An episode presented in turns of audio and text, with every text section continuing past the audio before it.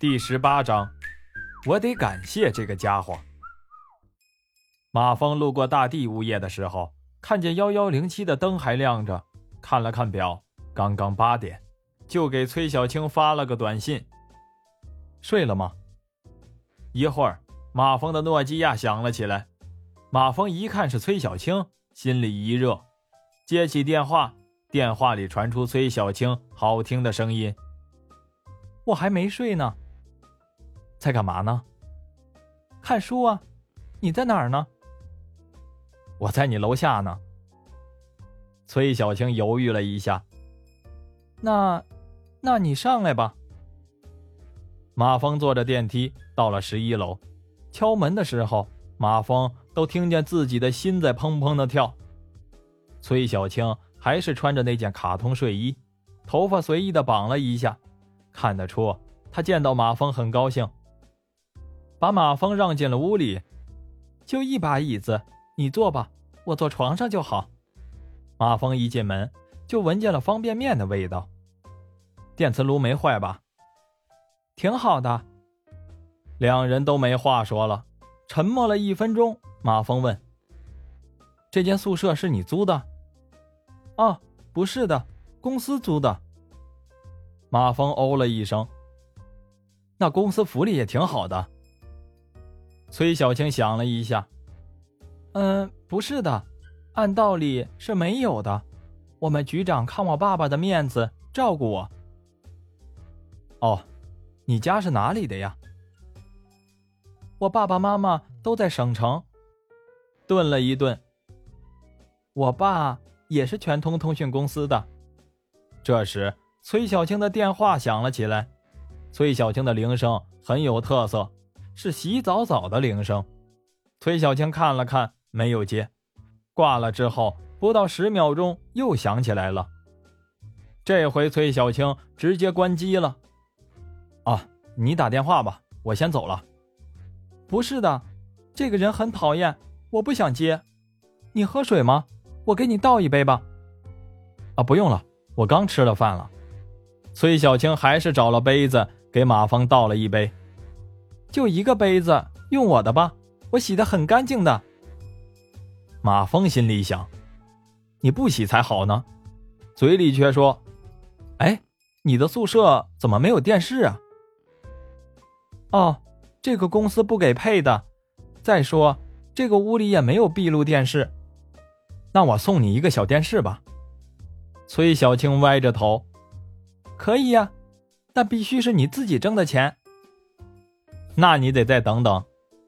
正说着呢，忽然有人敲门。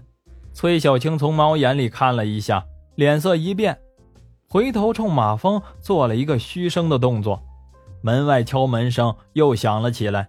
一个男生说：“小青，我知道你在里边，开门呀！我是曹平。”马蜂看到崔小青紧紧地抓住门把手，小脚丫的脚趾紧张地往里屈着。马峰。没来由的感到一阵心痛，走过去拍了拍崔小青的肩膀。崔小青的眼圈有点发红，嘴唇使劲的抿着。马峰用眼神鼓励了他一下，说：“别怕，一切有我。”崔小青点了点头，站在马峰的身后，用力抓住马峰的胳膊。马峰打开了门，门口站着一个黑胖子，有三十岁左右，头发梳得一丝不苟。一件金利来的 T 恤，手里拿着一大捧的玫瑰花。曹平见开门的是个男的，一呆；又见马峰身后的崔小青穿着睡衣，更是怒不可遏的用手指着马峰：“你是谁？”马峰问：“你是谁？”曹平手哆嗦着指着马峰问崔小青：“这个臭小子是谁？”马峰这时已经猜出个大概了。看了曹平一眼，胖子，嘴巴放干净点。曹平怒不可遏。崔小青，我说你为什么不理我，就是为了这个小子。一边说，一边把花砸向了马峰。马峰伸手接过花，一脚就把曹平踹了个跟头。曹平站起来，狠狠地看了一眼马峰。行，你有种，你他妈给我等着！马峰上前一步，做事再踢，曹平连滚带爬的冲出去，电梯也没坐，从楼梯跌跌撞撞的，一边骂着一边下去了。马峰关上了门，把花递给了崔小青。崔小青拿手往外一推，臭的，拿开。马峰装模作样的闻了一下，不臭啊。崔小青展颜一笑，讨厌你。马峰就是一呆，崔小青白了马峰一眼，看什么看？小青，我要是纣王，为了你，我也能烽火戏诸侯。崔小青脸红红的说：“再瞎说，不理你了。”马峰把花扔在了墙角，给崔小青递过水去。崔小青喝了一口，沉默了一会儿，缓缓的讲了起来。崔小青的爸爸是省城一个区的全通电话局局长。崔小青邮电学院毕业后，也进了全通通讯公司当合同制营业员。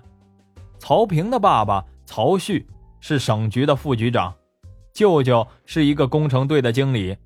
全通通讯的很多基站都是他舅舅做的，家里很有钱。曹局长就一个儿子，就是曹平。有一次，曹平无意中见到崔小青。立即惊为天人，从此是穷追不舍，甚至曹局长也托人说媒。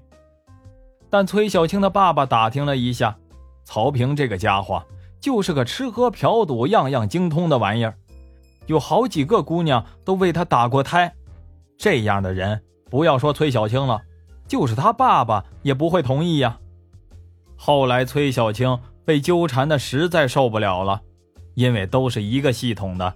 曹局长又是爸爸上级的上级，也不想闹得太僵，因为爸爸的朋友在 Z 市当局长，就托了关系调到这里来上班了。